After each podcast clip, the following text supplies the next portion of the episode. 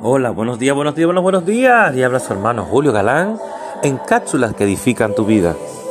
Con el tema, Dios desea que estés sano todos los días. Tengo una noticia revolucionaria para usted hoy.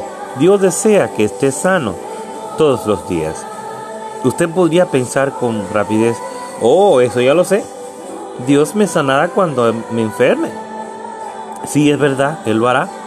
Pero no me refiero a eso, lo estoy asegurando que la perfecta voluntad de, voluntad de Dios para usted es que viva de manera continua en salud divina.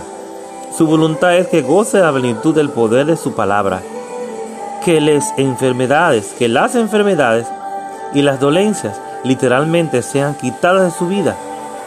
¿Acaso no está esta, no es esta una buena noticia?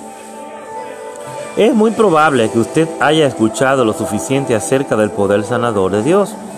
Sin embargo, existe una diferencia entre sanidad divina y salud divina. Hace varios años, un gran predicador llamado John G. Lake lo planteó así. Sanidad divina es eliminar mediante el poder de Dios la enfermedad que haya venido a su cuerpo. En cambio, la salud divina es vivir día tras día y hora tras hora en unión con Dios, a fin de que la vida de Dios fluya en el cuerpo, al igual que en la mente y el espíritu. En Proverbios 4, 20, 22 leemos que la palabra es vida para nosotros y salud para nuestro cuerpo. El término salud es en hebreo significa medicina. La palabra posee vida en sí misma. En realidad es comida para el espíritu y a medida que usted se alimenta de ella, se convertirá en una persona fuerte, tanto física como espiritualmente hablando. Cuando lea la palabra y medite en ella, prácticamente estará tomando la medicina de Dios.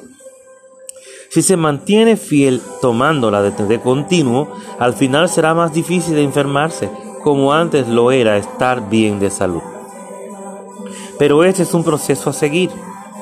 Usted no puede leer los versículos sobre su sanidad solo una vez y luego creer que es suficiente. No, usted debe de alimentarse de forma continua con la palabra. Es lo mismo cuando nos alimentamos, que tenemos que desayunar, comer y cenar. Si no hacemos eso todos los días, hay problemas. No podemos no solamente hermanos, podemos morir. Y digo lo mismo, si no leemos la palabra y no la comemos diariamente y la ponemos en práctica, podemos morir espiritualmente hablando la palabra de Dios, a fin de mantenerse sano. Cuando la cumpla, vivirá cada día. Cada día sano, gozará de salud divina.